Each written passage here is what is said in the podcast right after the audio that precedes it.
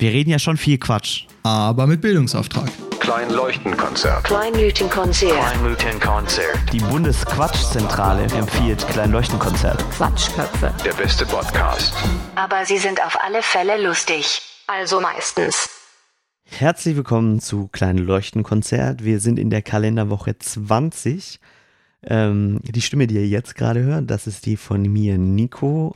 Und die Stimme, die ihr gleich hören werdet, das ist die vom wunderbaren Sandisch. Und warum es heute kein Internetgold gab und warum wir direkt hier rein starten, das erzählt euch der Sandisch gleich. Genau, und zwar haben wir nämlich heute ein Interview. Wir haben Tobias Bacherle zu Gast. Er sitzt gerade für die Grünen im Gemeinderat von Sindelfingen und kandidiert dieses Jahr für den Bundestag. Und wenn die äh, Wahlergebnisse so werden, wie die Umfragen es gerade vorhersagen, dann hat er eine sehr gute Chance, in den Bundestag zu kommen. Und genau, wir haben mit ihm gesprochen, für was er steht, warum er in der Politik ist und wie das alles so läuft. Und damit viel Spaß. So, herzlich willkommen, Tobias. Ähm, freut mich sehr, dass wir dich heute da haben. Wir haben immer so ein bisschen in unserem Podcast eine kleine Vorstellungsrunde, so ein bisschen die Recherche, die wir rausgefunden haben, um das alles kurz einzuordnen. Ähm, was aber oft passiert, ist, dass dann Sachen nicht stimmen, die wir im Internet gefunden haben in unserer Recherche. Ähm, und deshalb darfst du in jedem Moment, wo ich irgendwas Falsches gleich sage, ähm, mich unterbrechen und es dann korrigieren. Und ähm, dann haben wir wenigstens äh, einen Beitrag dazu geleistet, dass die Sachen am Ende wieder stimmen. Wir hatten zum Beispiel mal, dass das Geburtsdatum überhaupt nicht mal richtig war. Ich bin gespannt, was man für Quatsch über mich online findet. Nein, ähm, das, sind, das sind jetzt mal die groben Facts und äh, die schönen Sachen, die werden wir jetzt ja gleich auch rauskitzeln. Ähm, so, dein Name ist Tobias B. Bacherle und ich habe nicht gefunden, wo der zweite Name herkommt. Tust du das, tust du das immer schön? Ähm, ist das was, was du nicht, nicht sagen möchtest oder ist es das so, dass es das einfach schwierig, zu schwierig ist, das überall auszuschreiben? Nee, das ist, äh, glaube ich, eigentlich nicht so schwierig, aber ich, das ist ja eine gute Einstiegsfrage und äh, die kann sich in Zukunft ruhig noch ein bisschen wiederholen. Außerdem gibt es einen Namensvetter, der äh, in einer sehr unangenehmen Partei ist. So viel kann man vielleicht äh, verraten. Aber es ist eigentlich ganz unspektakulärer Name, deswegen muss man ihn abkürzen, damit die Leute überhaupt drüber stolpern, I guess. Sehr cool. Alright, ja, ist ein Alleinstellungsmerkmal auf alle Fälle. Alright, ähm, möchtest du den sagen oder ist das, solltest du so, so ein Secret bleiben? Ich habe ich hab jetzt versucht, so ganz smooth nicht zu sagen, ich will es nicht sagen, äh, dass ich irgendwie Björn heiße, aber I guess jetzt musste man es doch irgendwie kurz droppen. Alles klar. Wunderbar. So, Tobias, du bist, ähm, wir bleiben einfach bei Tobi diese Folge. Ähm, ja, sehr gern. 1994 in Herrenberg geboren, ähm, bist dann in Sindelfing aufgewachsen warst dann in der weiterführenden Schule auch aktiv in der SMV, sogar Schülersprecher zwischendurch. Ähm, er nickt. Sehr gut. Ich muss, ich muss immer so ein bisschen dann schauen, ob, ob, ob, ob es durch Nicken bestätigt wird oder ob, ob er dann selber nachdenkt. Ähm, hast dann 2013 Abitur gemacht und ähm, bist dann schon 2014 in den Stadtrat in Sindelfingen gewählt worden. Ähm, bist da mittlerweile seit 2019 Fraktionssprecher der Grünen. Ähm, um da kurz auch die Klammer ähm, aufzunehmen, 2014 bist du dann auch den Grünen beigetreten, ist das richtig? Ja, genau. Also ich kam 2013 so dazu und habe aber damals gesagt, da können wir nachher mal noch drüber quatschen, so mit diesen, die Deutschen haben ja immer so eine Aversion vor Parteien, die ich ja auch gut verstanden habe. Und äh, dann habe ich gesagt, ich gucke mir das erstmal an. Und dann irgendwann habe ich gesagt, naja, okay, also jetzt bin ich irgendwie in dem Laden auch dabei und äh, stehe auf dem Wahlzettel und äh, werde wahrscheinlich irgendwie da womöglich im Gemeinderat sitzen, dann kann ich auch richtig beitreten. Alles klar. Ja, da, da habe ich später noch ein paar Fragen, weil da habe ich ein paar Ausschnitte gefunden. Ähm, und mittlerweile studierst du oder schon länger in Tübingen Politikwissenschaften und ähm, ich finde die Nebenfächer ganz interessant da zusätzlich. Du schreibst selber Sprachen, Geschichte, Kulturen nah, Nahe Osten äh, und Medienwissenschaft. Genau. Also ich habe äh, Sprachengeschichte und Kulturen des Nahen Osten, es ist ein Nebenfach so. Das äh, ist oder gewesen, muss man ehrlicherweise eigentlich sagen, dass es ähm, eine, äh, die Tübinger Islamwissenschaften sind äh, relativ linguistisch geprägt und äh, ja auch historisch geprägt und ähm, haben deswegen diesen Namen so, weil man äh, Middle Eastern Studies halt irgendwie dann doch nicht nennen wollte. Und äh, genau, das war sehr, sehr spannend, bis mir dann irgendwann gesagt wurde, ich muss jetzt die zweite Arabischprüfung eigentlich schon seit fünf Semestern geschrieben haben. Und dann habe ich angefangen, Medienwissenschaft zu studieren. Im Nebenfach dann sozusagen. Genau, genau. Alles klar. Okay, dann haben wir die, dieses kleine Fragezeichen auch dann ausgeräumt. So, und dann ähm, habe ich jetzt noch ein paar ähm, Zahlen, Daten, Fakten zu dem Thema, ähm, wie du dann bei den Grünen weitergemacht hast. 2014 bis 2015 warst du Sprecher der Grünen Jugend im Kreis Böblingen.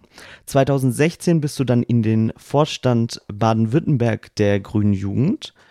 Ähm, und 2017 warst du dann auch schon das erste Mal für die Bundestagswahl ähm, Direktkandidat für die Stadt Böblingen oder für den Kreis Böblingen und auf der baden-württembergischen Liste auf dem Platz 18. Und jetzt bei der kommenden Bundestagswahl 2021 bist du wieder Direktkandidat für den Kreis Böblingen und auf dem Listenplatz 14 für äh, die Liste in Baden-Württemberg. So, jetzt habe ich mal so ein bisschen so mit den Fakten aufgeräumt. Wir haben nichts, was irgendwie falsch war. Das freut mich. Ja, ist auch gut, weil es spricht ja auch immer dafür, dass irgendwie meine Webseite und die Webseite, die irgendwie mit meinen Informationen was machen, gut gefüttert wurden. Das ist ja auch schon mal immerhin so Basic, Basic Öffentlichkeitsarbeit offenbar gut gemacht. Das stimmt. Äh, gute, gute PR, gute PR-Beratung. Äh, nein, Spaß. Ähm, und dazu geht es auch jetzt meine nächste Frage weiter. Die stellen wir fast jedem Gast, jeder Gästin, die wir hier in dem Podcast haben. Wenn wir uns jetzt, sagen wir mal so, nach der Corona-Zeit auf einer Party treffen würden, so im Tübinger Umfeld, schöne Studentenparty, ähm, und die schaut jemand an und sagt so, lernt euch das erste Mal kennen und dann sagt die Person so, ja, Tobi, ja, und, und was machst du so? Und du musst dich auf dieser Party vorstellen. Was sagst du denn? Also wenn es wirklich die Tübinger Studieparty ist, ähm, dann äh, würde ich, glaube ich, sagen, dass ich äh, studiere und so ein bisschen äh, ja, irgendwie wahrscheinlich irgendwie versuchen, über das Studium zu reden oder dann da, wo ich, äh, als ich wirklich auch noch in Tübingen gewohnt habe, äh, meinen Zweitwohnsitz da hatte, wo ich da wohne und eher so ein bisschen über die anderen Themen reden und vielleicht noch über Musik irgendwie, über dieses Schade-Festival. Das ist, glaube ich, der, der Teil, das ist so ein kleines Festival, das wir hier ab und zu organisieren oder einmal im Jahr in Sindelfing. Ich glaube, das wäre wär, wär eher das Thema, mit dem ich mich vorstellen würde. So. Weil ich das jetzt echt, das ist so ein bisschen, das ist eine echte Fangfrage, weil das hat man ja jetzt seit irgendwie über einem Jahr nicht mehr gemacht, sich normal vorzustellen. Also ich habe so ein bisschen, ich habe eh so ein bisschen Schiss, wie das dann wieder wird, wenn man sich wieder, wenn man Leute treffen muss und so.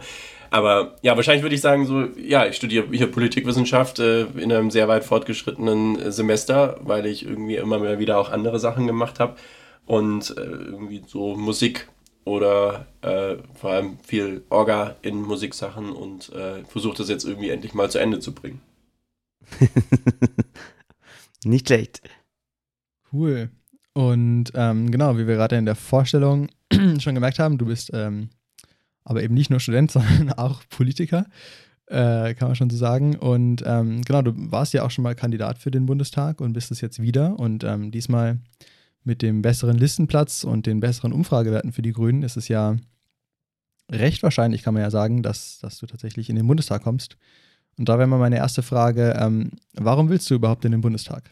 Ich glaube, es gibt da ganz viele Gründe, aber ich glaube, der pathetische Grund ist, weil ich mich einmischen will und mitmischen will, weil ich nicht keinen Bock habe anzugucken, wie ähm, andere über unsere Zukunft entscheiden. Und natürlich ist es nicht nur der einzige Grund, weil ich glaube, dieses, also ich finde es unglaublich wichtig, dass mehr junge Leute in den Bundestag kommen, dass unsere Generation da irgendwie auch vorkommt überhaupt, äh, da auch eine Stimme hat.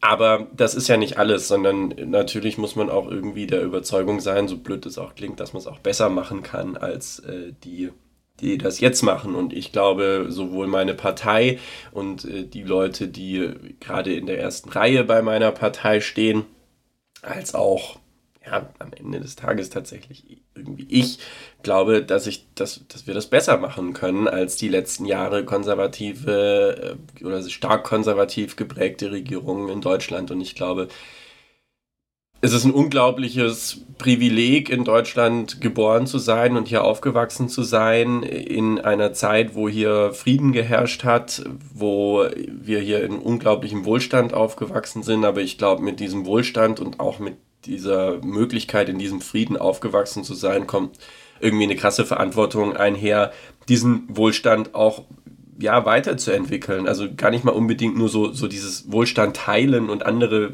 weil das klingt immer so nach, wir teilen jetzt den Wohlstand und dann haben wir weniger und die anderen irgendwie sind besser dran beteiligt oder so. Das mag in manchen Fällen so stimmen und wäre wichtig. Aber ich glaube auch einfach, ja, diesen, diesen Wohlstand, diesem Wohlstand gerecht zu werden und da unserer globalen Verantwortung gerecht zu werden. Und die Leute, die halt vielleicht auch darunter leiden, dass wir hier irgendwie, dass es uns hier so gut geht, dass wir hier so viel CO2 pro Person ausstoßen können und so weiter, dass man denen halt auch hilft und dass man äh, ja einfach dieser Verantwortung gerecht wird.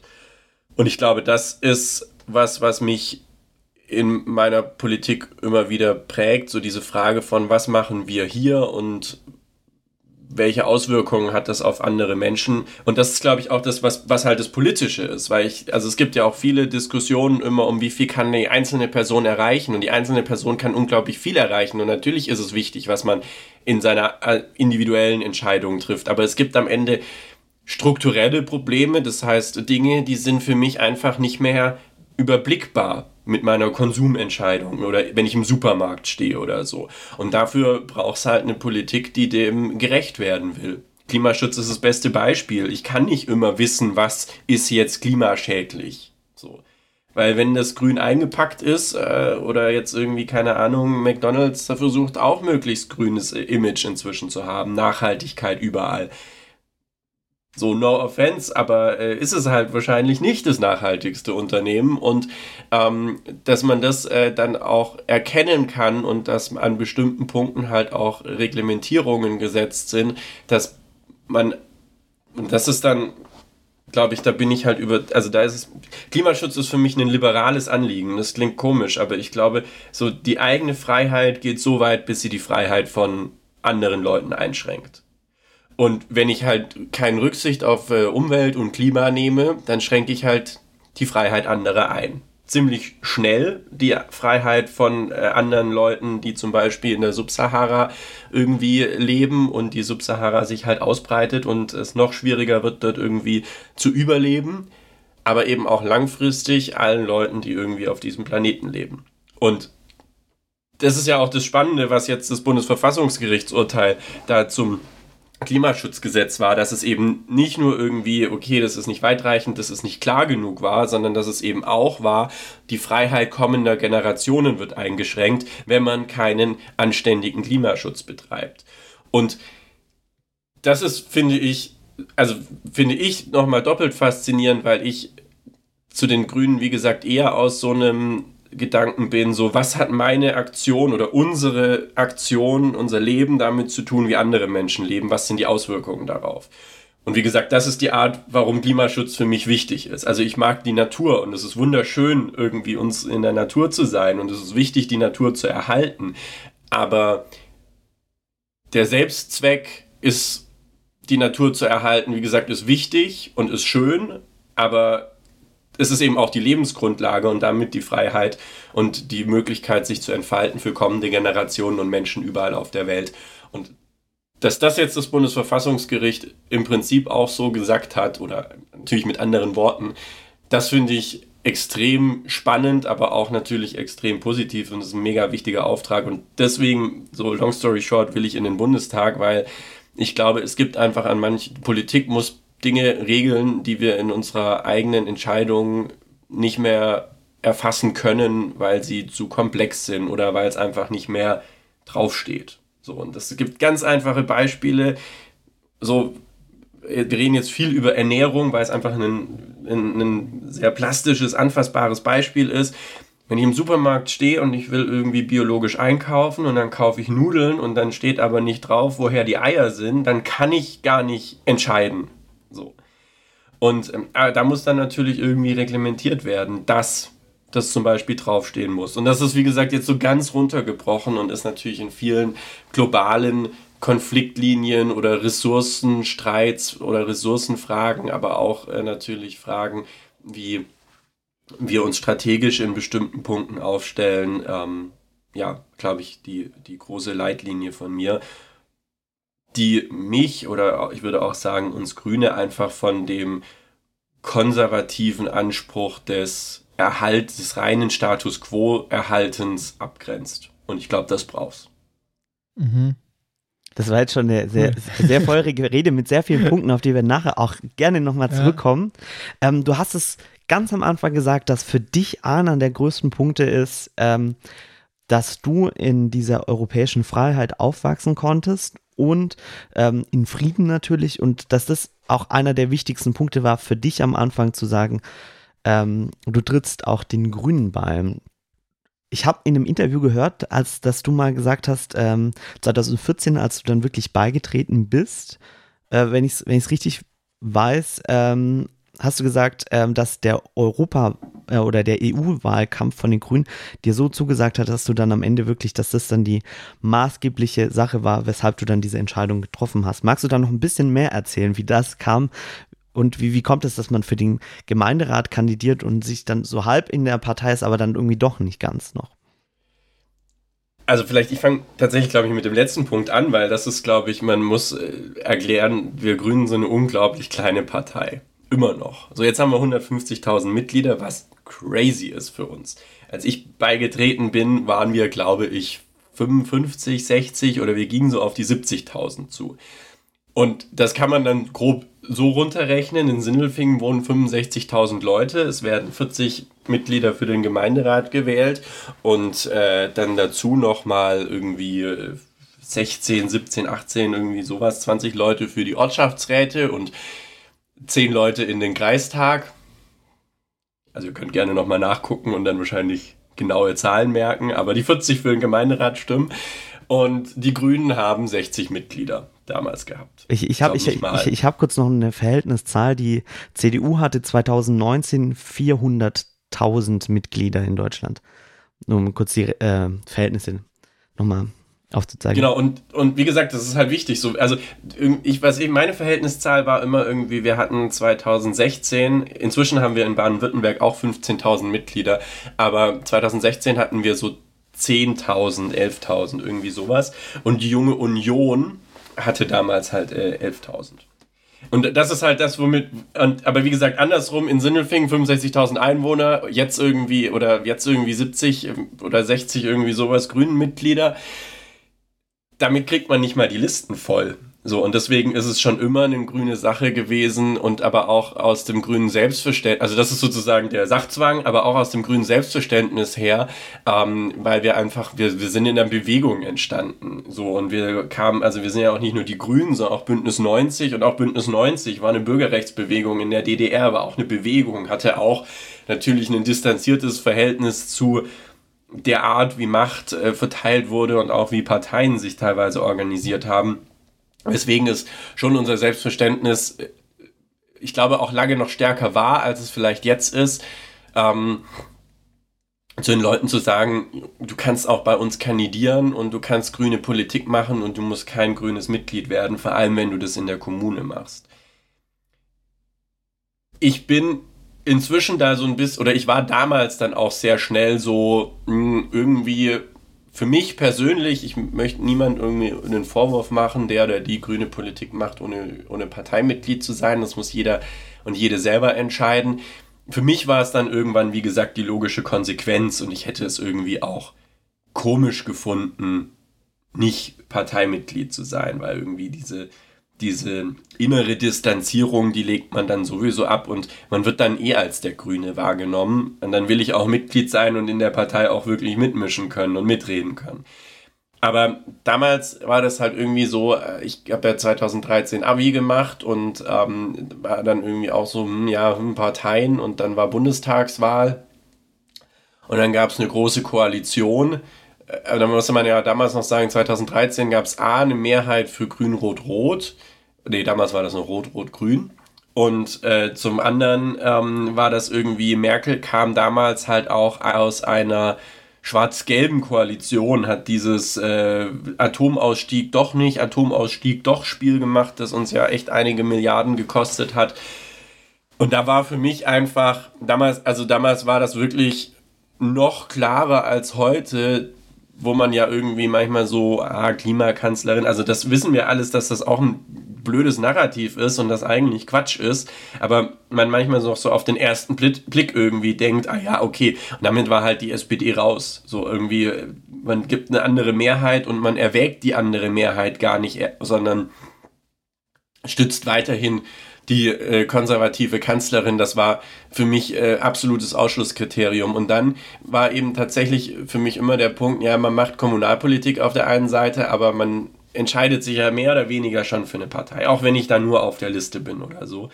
Und dann war halt wirklich so dieses Europa-Ding ähm, für mich das, das Entscheidende. Also diese, diese Sache mit in Europa aufgewachsen, ich finde das schon auch sehr, sehr krass und man muss das immer wieder betonen wir sind eine Generation, wir kennen eigentlich keine Grenzen mehr in Europa. So jetzt vielleicht wieder ein bisschen durch die Pandemie, aber das ist eigentlich ja mega erschütternd. Für mich hat es nie, also keinen großen Unterschied gemacht, der, oder der größte Unterschied, ob ich mit meinen Freunden in Portugal irgendwie mich unterhalten habe oder mich getroffen habe oder mit Leuten in Niedersachsen, war, dass ich mit einer eigenen Englisch sprechen musste und der, also nach Niedersachsen die ECE-Verbindung halt besser ist. So. Aber ansonsten war das für mich so, ob ich jetzt, also auch diese, diese, eine ökologische Dimension der, der innereuropäischen Flüge natürlich äh, beschissen, aber ob ich nach Berlin fliege oder ob ich nach Lissabon fliege, macht halt keinen Unterschied. So, wie gesagt, beim Zug ist es halt äh, nach Lissabon wesentlich länger und beschissenes Netz, so, weil wir es immer noch nicht geschafft haben, europäisches Schnellzugnetz aufzubauen. Aber am Ende des Tages, wie gesagt, der Unterschied ist halt nicht da. Wir können da irgendwie uns besuchen fahren und es ist nur eine Frage von, von Entfernung und von welches Fortbewegungsmittel. Und das, das finde ich immer noch faszinierend und krass und das, da speist sich, glaube ich, einfach meine tiefe europäische Überzeugung raus. Ich weiß auch gar nicht, ob das überhaupt für unsere Generation noch so krass klingt, weil ich glaube, wir sind alle damit aufgewachsen und wir wissen auch irgendwie alle, wie krass nice das ist. Und dann ist es aber halt natürlich trotzdem in vielen Debatten und Europa macht auch extrem viele Fehler. Ich meine, gerade so die Situation an den europäischen Außengrenzen, die zertrampelt natürlich alles, was, was, äh, was ich da gerade so gelobpreist habe. Und natürlich war irgendwie auch vieles, was Austeritätspolitik angeht und so weiter, großer Bullshit. Aber ich fand es halt trotzdem wichtig zu erkennen, dass man gemeinsam in Europa trotzdem mehr erreichen kann, dass es nichts bringt, sich in kleinen nationalen Gebilden zurückzuziehen. Natürlich auch, weil es eine globalisierte Welt ist, aber auch, weil ich einfach überzeugt bin, jede Grenze, die nur noch auf einer Karte existiert oder die unwichtiger wird, ist ein Schritt in die richtige Richtung. Und von dem her fand ich das einfach sehr schwierig, wie, wie manche dann ja doch irgendwie mit dem Gebilde Europa so gefremdet haben. Ähm, manche auch linke Bewegungen. Und äh, deswegen war das für mich irgendwie sehr erfrischend, dass die Grünen halt schon immer und überall und konsequent sagen, so mehr Europa ist besser. Europa der Regionen ist das Konzept, wo wir sagen, wo es genug Autonomie und Föderalismus und damit ähm, im Sinne von BürgerInnen nah regieren, BürgerInnen nah viele Entscheidungen treffen geben kann. Aber die großen Entscheidungen müssen wir gucken, dass wir mehr zusammenwachsen, ähm, dass wir irgendwie zusammen an einem Strang ziehen. Und wenn ich mir das heutzutage angucke, dann gibt es da noch viel zu tun. Aber äh, bin ich immer noch genauso überzeugt, dass ja, dieses an einem Strang ziehen einfach das Wichtigste ist. Ja, und so kam ich irgendwie dann zu den Grünen. Und ähm, hat dann da gesagt, okay, ich kandidiere hier.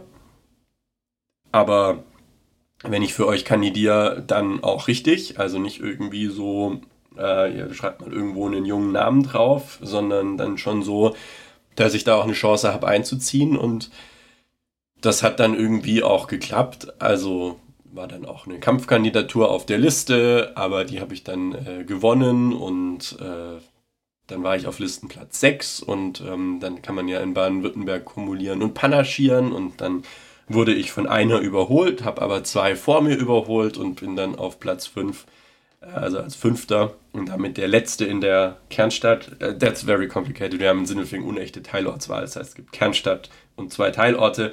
Auf jeden Fall war ich dann der Letzte, der eingezogen ist und äh, da war ich dann aber schon Parteimitglied und da war dann irgendwie auch für mich klar, damals war ich ja auch der einzige junge Gemeinde- oder Stadtrat im ganzen Landkreis Böblingen, Wenn, wenn, wenn ich richtig gerechnet habe, 20, richtig? Äh, 19, 19 gerade noch. noch. So, mit 19 wurde ich gewählt, bin dann im Juli vereidigt worden und im Oktober bin ich dann 20 geworden. Aber genau. Also gerade so noch 19 gewesen und wie gesagt, ich, also vielleicht vergesse ich jemanden, dann tut's mir leid, so, sorry. Aber ich glaube, wie gesagt, im ganzen, im ganzen Landkreis äh, gab es irgendwie niemand sonst unter, auf jeden Fall nicht unter 25. Und dann habe ich halt gesagt, okay, dann muss man natürlich schon auch irgendwie jetzt zur grünen Jugend und da, ja, da halt irgendwie mitmachen.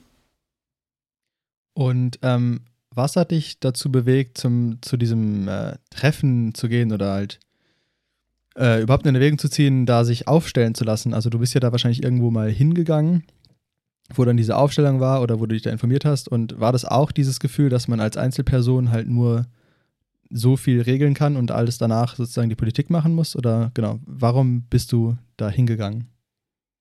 Das ist, das muss ich ein bisschen entzaubern. Ich kannte einige der Leute aus meiner SMV-Zeit, also von, von meiner Schule und das läuft ja eher so ein bisschen so, dass die Parteien, äh, damals war auch das erste Mal, dass 16-Jährige wählen durften, natürlich junge Leute gesucht haben und äh, dann langsam vorsichtig vorgefühlt haben, ob man sich das nicht mal vorstellen könnte. So, und äh, auf der Basis habe ich dann gesagt, okay, also ich war damals ähm, eher so in der Frage Jugendgemeinderat gründen und äh, wie, was in Sindelfingen gibt's äh, ich glaube, drei Jugendhäuser, zwei, nee, nur noch zwei Jugendhäuser, genau. Und äh, wir haben immer gesagt, also das ist irgendwie ein bisschen eine bescheuerte, also die sind total cool und nett, die sind im Industriegebiet und Waldrand gelegen für Partys und Konzerte ist das der Hammer, aber es fehlt halt irgendwie was, wo du in der Sindelfinger Mitte bist. Und das war so die Gedankengänge, mit der wir so kommunalpolitisch aktiv waren irgendwie in dieser Gruppe vor allem, die damals den Jugendgemeinderat mitgegründet hatte.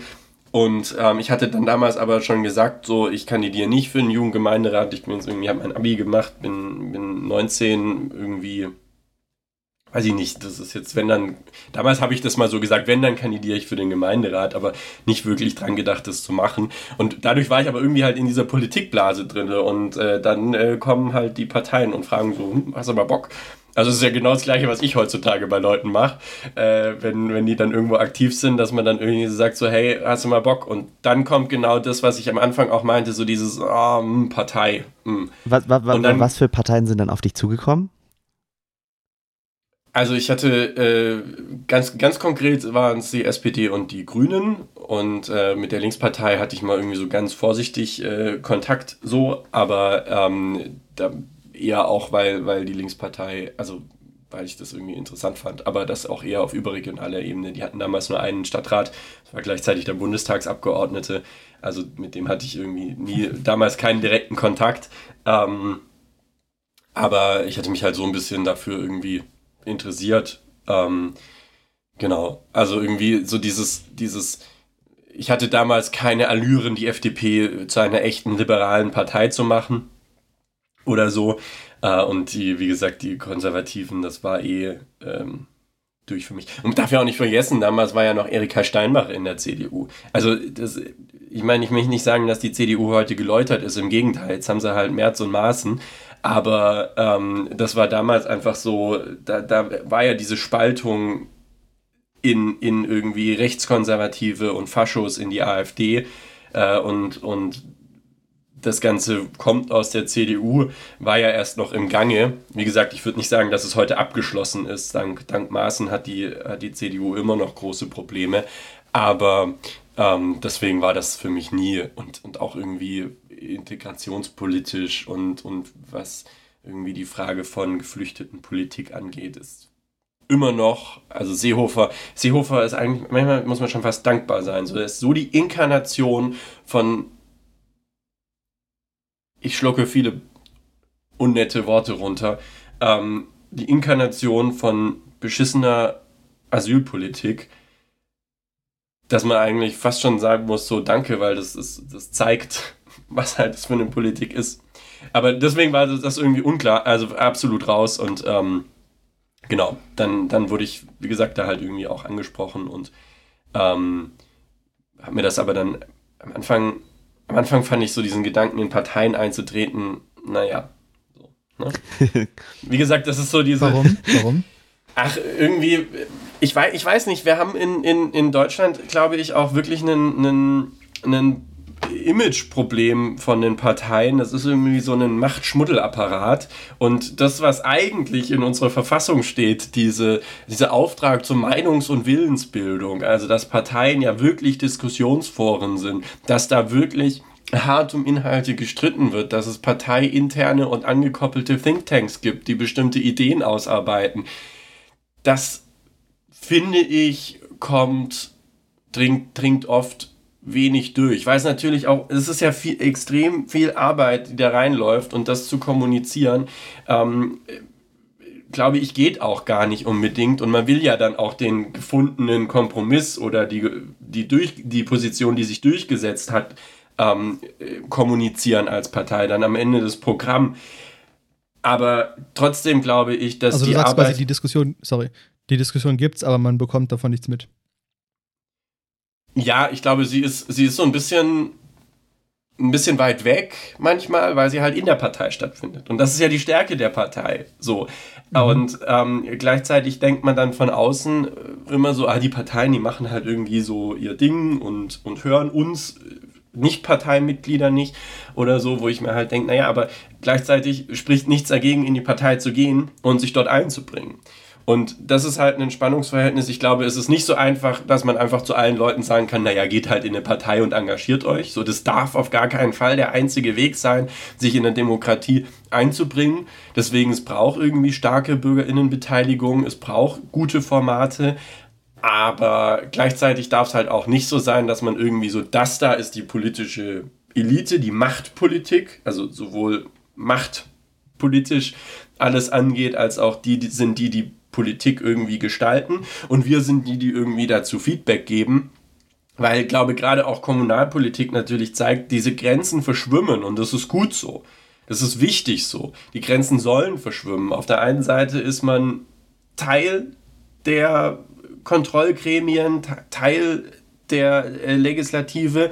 Und auf der anderen Seite ist man aber ja auch gleichzeitig noch Bürger. Und irgendwann wird halt, wenn ich jetzt in den Bundestag gewählt wird, wird natürlich der Teil sozusagen der Bundestagsabgeordneter ist größer. Und ich bin als, als irgendwie andersrum, aber ich, ja, irgendwie schwierig. Ich glaube, es, also auch mein, mein Rumgestotter zeigt ja auch gerade so, dass es, glaube ich, ein bisschen schwierig ist, dieses Spannungsverhältnis gut zu erklären. Aber ich finde einfach, ähm, man, man muss ich, ja, ich glaube einfach, dass Parteien äh, durchaus sinnvoll sind zur Meinungs- und Willensbildung und dass es auch durchaus sinnvoll ist, in Parteien zu gehen, um eine Meinung ähm, irgendwie dort zu vertreten und vielleicht ins Wahlprogramm zu kriegen oder wenigstens äh, zu zeigen, dass es diesen Teil eben auch gibt. Und das ist was, was, glaube ich, auch die grüne Jugend mir, also die grüne Jugend macht eine starke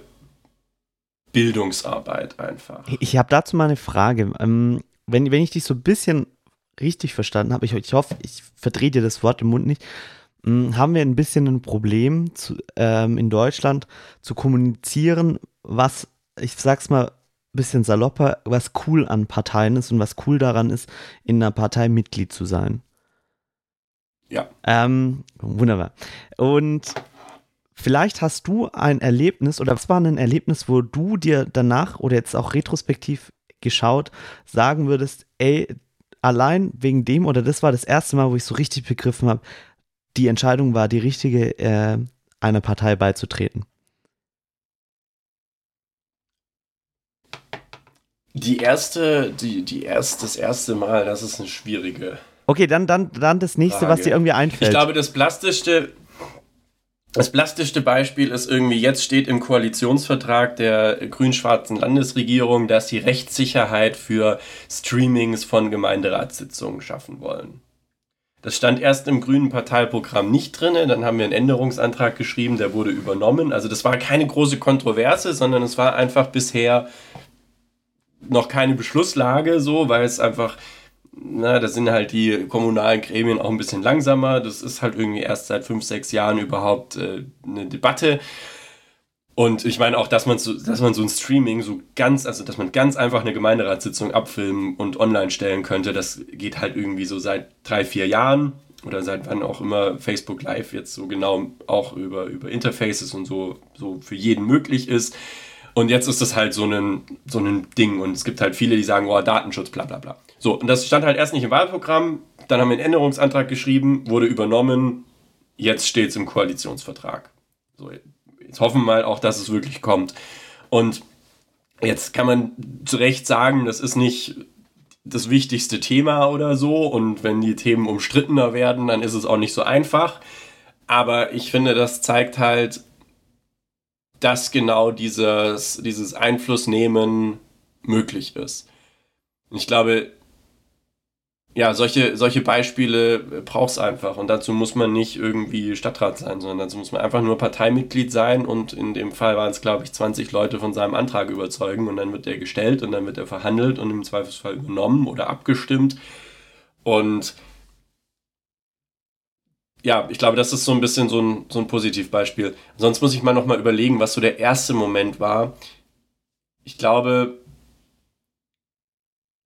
hm, ich glaube, dass so meine Zeit im Landesvorstand der Grünen Jugend mir schon auch nochmal extrem eben genau das gezeigt hat, so diese Mischung aus auf der einen Seite politische Bildungsarbeit und so Grundsatzfragen debattieren, aber sich auch nochmal Inputs holen, irgendwie auf den Landesmitgliederversammlungen, auf Workshops und so weiter. Ähm, und auf der anderen Seite dann aber auch zu überlegen, so was mache ich jetzt da draus, wie bringe ich das in die Partei ein, wie bringe ich das vielleicht im Gemeinderat ein oder sowas. Ich glaube, das sind so die Punkte, die mir irgendwie gezeigt haben, ach, das sind die zwei Linien. Auf der einen Seite geht es schon um Machtpolitik. Ich meine, wir machen Politik, um, um unsere Gesellschaft mitgestalten zu können und im Zweifelsfall gegen die Widerstände von irgendwie ewig gestrigen oder äh, anderen Blockierern. Und äh, natürlich geht es auch darum, Leute zu überzeugen, dass sie uns wählen, dass wir mehr Macht bekommen. So, that's the, that's the point. Ja, aber gleichzeitig geht es halt auch darum, uns weiterzubilden, Dinge besser zu verstehen. Ähm, und zwar unabhängig davon, ob ich jetzt in einem Gemeinderat Mitglied bin, ob ich in einem Landtag oder Bundestag Mitglied bin oder ob ich nur Basismitglied bin und halt trotzdem die Sachen verstehen will, um dann daraus auch vielleicht Parteientscheidungen oder sonst was besser abschätzen zu können. Und ja, ich glaube, dieser, dieser, dieser Aspekt, der hat mir auf jeden Fall in der Perspektive vorher gefehlt. Das ist halt, dass man halt in der grünen Jugend auch nicht nur Wahlkampftruppe für die Grünen ist, sondern dass man halt auch irgendwie äh, da mal sagen kann, so, what the fuck, was habt ihr jetzt da irgendwie wieder für einen äh, Quatsch beschlossen? Und wenn es nur ist, dass man halt öffentlich widersprechen kann und es dann öffentlich Leute nochmal sehen, ah ja, okay, da gibt es also wirklich Leute, die das anders sehen. So, und äh, auch irgendwie nicht nur Druck auf die grüne Fraktion ausüben, sondern vielleicht auch nochmal auf die anderen Fraktionen oder so ausüben zu können. Das ist schon ja, ich glaube, das ist einfach so die große Erkenntnis. Man kann auch einfach nur in einer Partei sowohl mit, mitmischen als auch eben sich weiterbilden. Und wie gesagt, dieser Punkt dieser Meinungs- und Willensbildung, das ist, glaube ich, was, was, was so, so ein unglaublich wichtiger Teil der Parteien ist und was halt auch viel mehr passiert, als man das dann im Wahlkampf wieder sieht. Weil im Wahlkampf kommen wir hin und sagen so, guck mal, hier, das sind jetzt unsere Ideen, wir haben uns jetzt irgendwie wieder vier Jahre damit beschäftigt oder so, ähm, wählt uns dafür. Und natürlich, das ist One Way.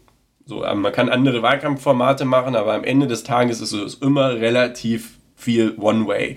Aber das ist natürlich um an diesen Punkt des Wahlprogramms zu kommen, um an diesen Punkt zu kommen, so das ist unsere Meinung, das wollen wir, ähm, da muss man natürlich mit vielen Leuten reden und man ist ja auch da immer nie, hoffentlich zumindest, nie, nie, wenn neue Erkenntnisse gibt, muss man äh, die auch ändern.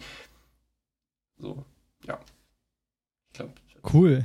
Ähm, ja, bevor wir jetzt über den äh, Wahlkampf und Bundestag und äh, auch noch ein bisschen Politik allgemein reden, würde ich äh, mal ein Spiel spielen, was wir hier schon äh, ein paar Mal gespielt haben. Und zwar ist das äh, ein relativ simples Spiel und zwar sage ich äh, ein Wortpaar und du darfst dir davon eins aussuchen, zum Beispiel ähm, Orange oder Zitrone. Alles klar. Genau, und du musst dann theoretisch schnell quasi äh, das Wort sagen. Die Idee ist, dass du schnell antwortest und ähm, genau, wir können dann danach drüber diskutieren noch.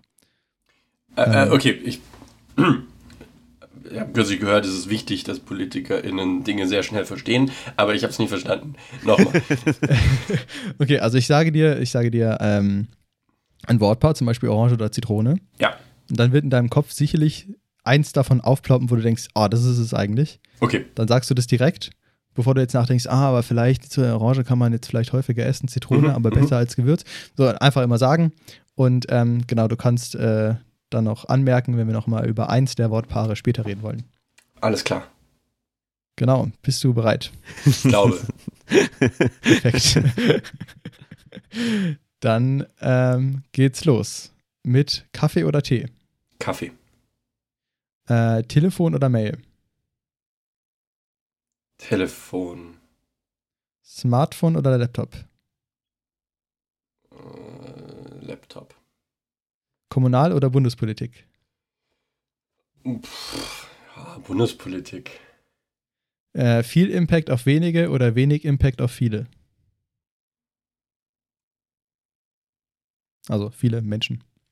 Äh, äh, ähm, Also das Leben von fünf Leuten retten oder das Leben von 100.000 Leuten ein bisschen besser machen. Oder das ist Also jetzt in- eine in- Übertrieben gesagt. utilistischere äh, Da, da hast du es sehr übertrieben, Sandisch. Herausforderung. Also wenn, solange es nicht darum geht, dass ich die Leben von fünf äh, Leuten retten muss, weil in dem Fall wäre es, glaube ich, äh, das, äh, natürlich immer, wenn es um Existenzen geht, äh, muss man immer auf die Existenzen gucken.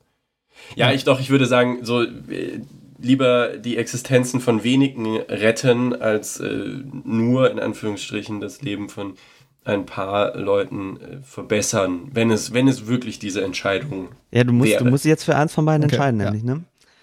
Ja, ja, ich nehme ersteres, ich nehme ersteres. Passt. Äh, WhatsApp oder Telegram? Oh Gott. Ja, Telegram. Äh, WhatsApp oder Signal? Signal. Signal oder Telegram? Signal. Ähm, führen oder machen? Machen.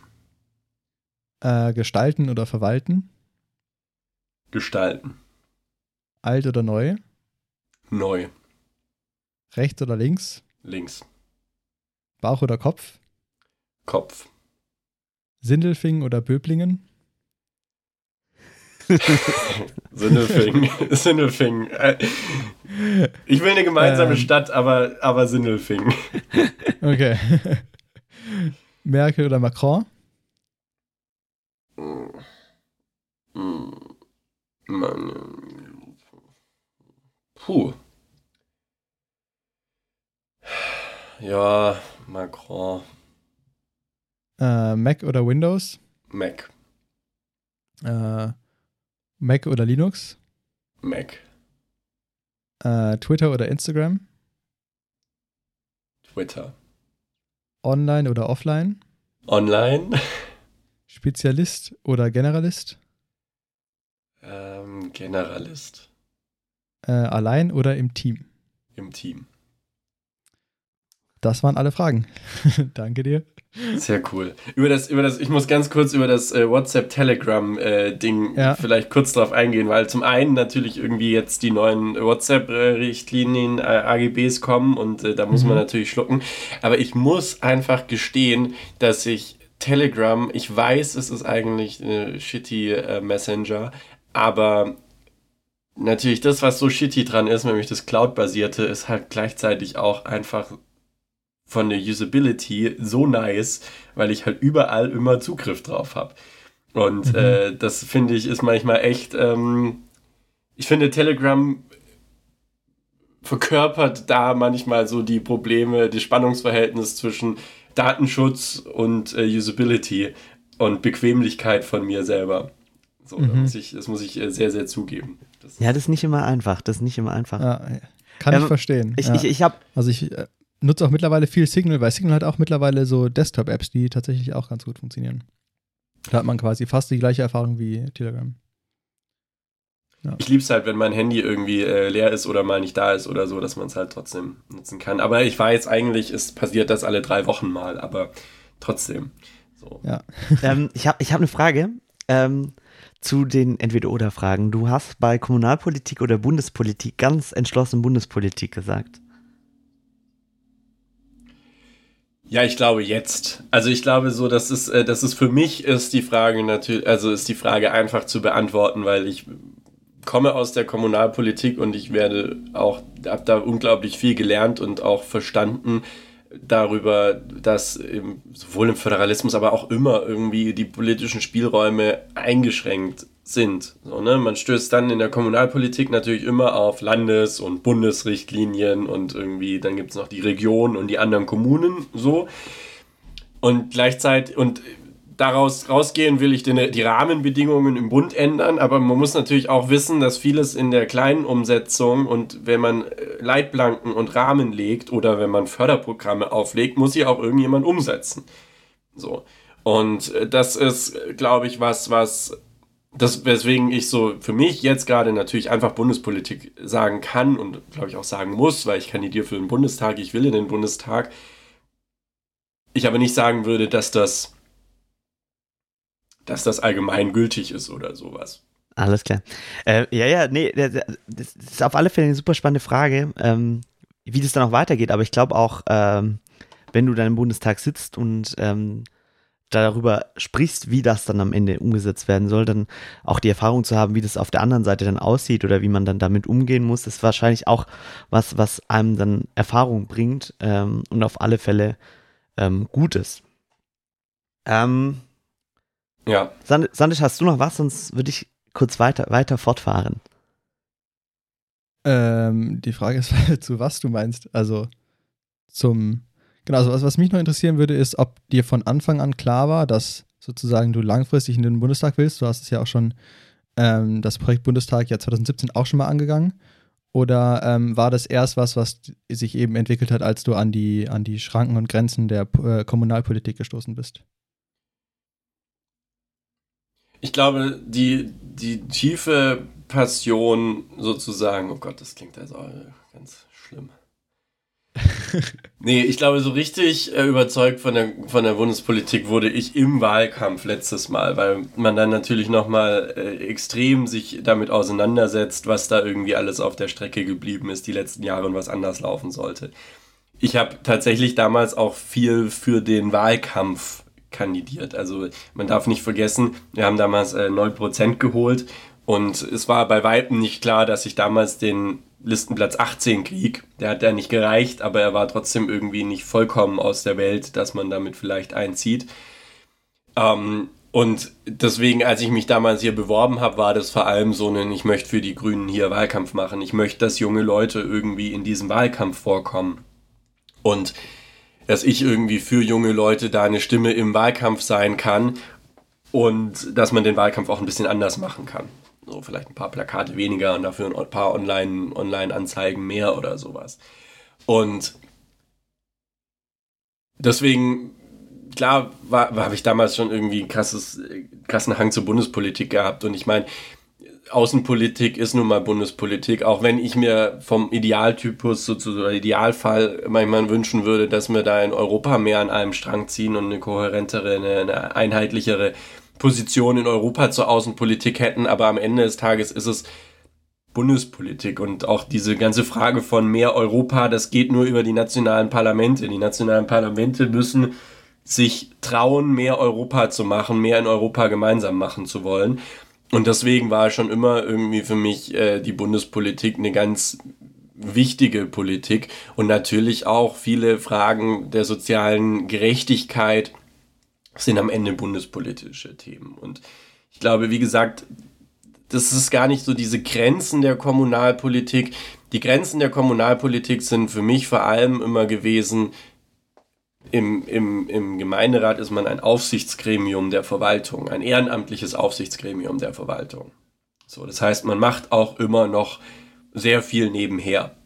Also was heißt nebenher? Man ist eigentlich nebenher Gemeinderat. So, man studiert, man arbeitet, man macht andere Kampagnen, so. Aber das ist, das ist das, was man eigentlich macht. Und das fand ich manchmal, dann, die Ressourcen sind dann halt irgendwie manchmal sehr schnell erschöpft. Sowohl die eigenen als auch die personellen. Und da wünsche ich, da war, das war für mich irgendwie mein, oft die Grenze, dass ich, dass ich mir wünscht, gewünscht habe, dass man da irgendwie doch das nochmal stärker angehen kann. Und ich glaube, das ist auf der anderen Seite praktisch auf der Verwaltungsbank, die der Oberbürgermeister und seine Dezernatsleitung, was ja auch politische Ämter teilweise sind, die entweder direkt gewählt werden oder vom Gemeinderat gewählt werden. Da ist das sicherlich anders. Aber da war dann irgendwie für mich oder ist für mich doch klar, dass ich für die bundespolitischen Themen doch noch einen Ticken mehr brenne als für das nicht weniger wichtige wahrscheinlich Umsetzen der Flüchtlingsunterkunft oder der, äh, des Radwegeausbaus vor Ort. Das ist, will ich gar nicht in Frage stellen, aber ähm, ich glaube, da war für mich einfach irgendwie so diese, diese, die, die großen Fragen der Bundespolitik nochmal ja, einfach äh, spannender. Ich habe auch gesehen, du hast äh, im Wahlkampf 2017 ganz viele Interviews mit äh, Bundestagsabgeordneten ähm, auf der Grünen geführt.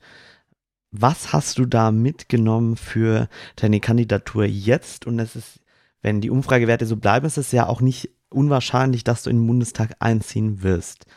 Heißt, ähm, was, nimmst du, was, was nimmst du aus diesen Interviews mit? Was für Vorbereitung hast du schon irgendwie getroffen?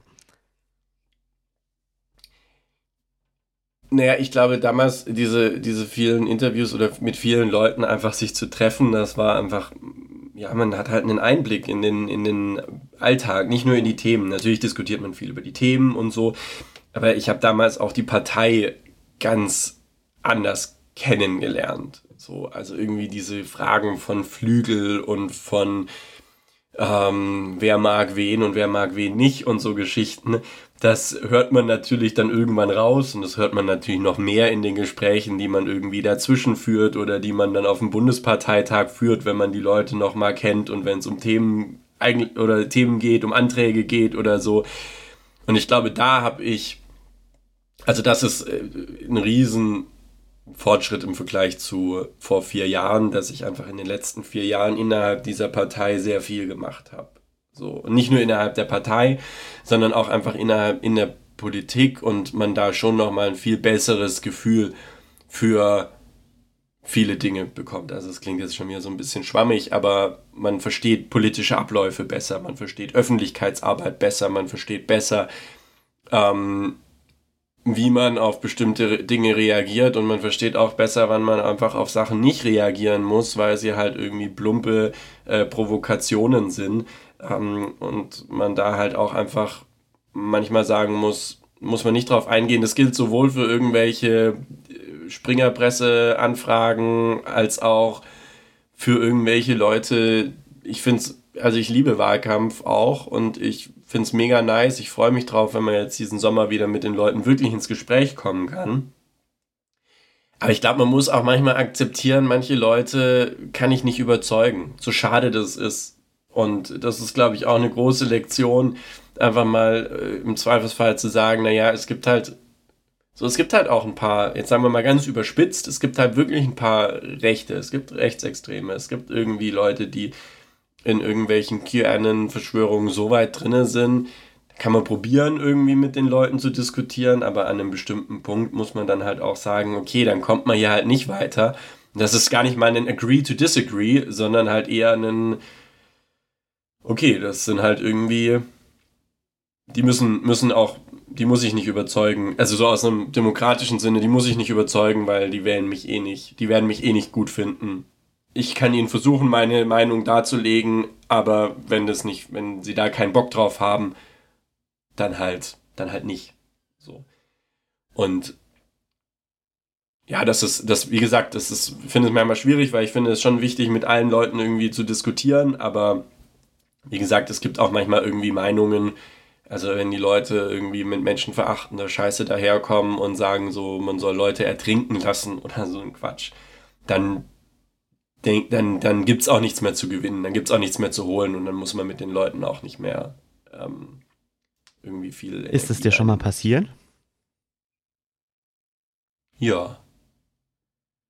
Also ich meine, so die, der Punkt, ähm, dass, dass, dass äh, also gerade wenn es um, um, um Geflüchtetenpolitik geht, wenn ich habe auch hier in äh, Sindelfingen damals die Seebrücke mit initiiert, also wir haben da halt auch irgendwie, waren fassungslos, dass wieder paar hundert Menschen, das war 2018, ich weiß ehrlich gesagt gar nicht mehr, was genau der Auslöser war, ich glaube es waren wieder zwei oder drei Boote, die gekentert äh, sind und ähm, ein, ein Rettungsboot, das wieder im, in, irgendwie in Italien festgehalten wurde. Da haben wir halt auch hier spontan irgendwie Demos organisiert und äh, natürlich kommen dann diese Diskussionen. So, es gibt, und das ist wie gesagt, das ist nicht nur irgendwie die Fascho-Ecke, die offen bosartig und menschenverachtend argumentiert, sondern es sind natürlich auch so diese üblichen Mythen von wegen, wenn wir sie retten, dann kommen ja noch mehr oder so ein Quatsch. Und äh, das, dann sagt man halt, fragt man halt die Leute so, ja, also soll man die Leute ertrinken lassen? Und dann sagen dann sehr wenige, also sehr wenige sind bereit, sich dann ihren Denkfehler einzugestehen. Und meistens kommt dann, nee, aber man muss sie zurück nach Libyen bringen. Und wenn man dann sagt, naja, aber in Libyen sind die Leute in KZ-ähnlichen Zuständen, wie es jetzt, also Wortwahl, die mehrmals in den Beschreibungen gefallen ist, äh, gefangen. In, in Libyen gibt's Berichte über Erschießungen in den Gefängnissen wegen Bagatellen, so ist das, ist das die Lösung und dann äh, endet das meistens. Ja, aber wir können dann, also dann beginnt die Argumentation wieder von vorne. Und das ist voll okay, wenn die Leute müssen sich auch nicht im Gespräch mit mir eingestehen, irgendwie, hm, okay, da habe ich jetzt irgendwie vielleicht ein bisschen Scheiße verzapft, aber äh, dann, also es ist auch, also wie gesagt, ich finde es schlimm, diese, diese Meinung, aber ähm, die, die kommt dann schon und dann muss man schon irgendwann auch manchmal sagen, so, nee, also für mich ist das einfach keine, keine Option und die Leute fliehen eben auch teilweise wegen direkten Abhängigkeiten oder wegen direkten Pro Problemen, die direkt an uns irgendwie hängen. Ähm, oder manchmal eben auch indirekter an uns äh, irgendwie hängen und wie wir in Europa wirtschaften und ähm, und, und global, äh, global agieren. Und von dem her bin ich überzeugt, wir haben eine Verantwortung für die. Wir können uns streiten, wie wir der genau gerecht werden können, aber sie halt in diese Zustände äh, zurückschicken, das ist halt für mich nicht äh, keine, keine Option. Und äh, dann muss man halt einfach auch sagen, so, okay, das äh, hat keinen Sinn. Also es gibt hier es gibt auch einen, der kommentiert immer wieder bei mir online, immer wenn ich zu dem Thema was sage und dann antworte ich meistens auch irgendwie nur noch ein oder zweimal und dann ist halt so, naja, also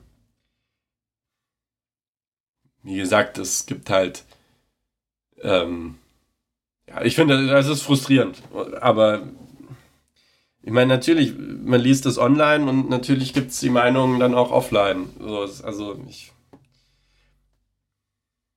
ja. Kann ich verstehen, ja, dass man da, aber gut, macht ja auch Sinn, dass man da irgendwie allen Meinungen ausgesetzt ist als, als Mensch, der da in der Verantwortung steht. Ähm, lass uns mal über den Wahlkampf reden und was in den nächsten Monaten auf dich zukommt. Oder Nico, du siehst gerade so nein, aus. Nein, nein, nein, nein, nein, nein, nein, nein, nein. Oder? Ich, ich nee? freue mich. Nee, okay. Dann, dann, dann, lass uns, dann lass uns wirklich über den Wahlkampf reden. genau. Ähm, es, wir sind ja gerade hier im Mai. Die Bundestagswahl ist Ende September, ich glaube am 26., wenn ich es gerade richtig im Kopf habe. Und ähm, genau, da würde ich mich mal, mich mal interessieren, so ein, so ein High-Level-Überblick. Was sind sozusagen die Schritte? Was macht man? Ähm, genau, was. Äh, Was passiert bis zur Bundestagswahl für dich? Ein Riesenteil ist schon passiert. Ich glaube, das darf man immer nicht vergessen. Das ist halt dieser Weg zur Kandidatur, das sich intern bewerben und diese Liste. Und ich muss mhm. Äh, gestehen, danach war ich auch erstmal so ein, zwei Wochen ähm, auf der einen Seite sehr glücklich, aber auf der anderen Seite platt. So, und ja. habe auch mal wieder irgendwelche komischen Serien angeguckt und so.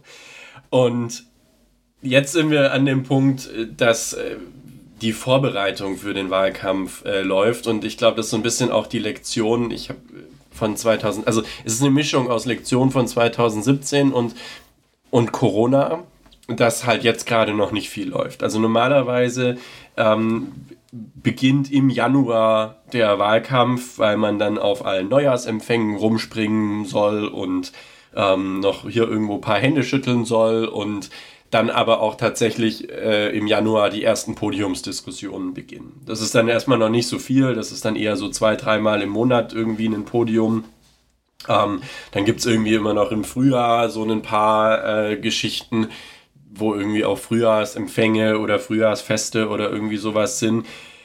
Und so normalerweise läuft das dann deswegen so langsam schon an.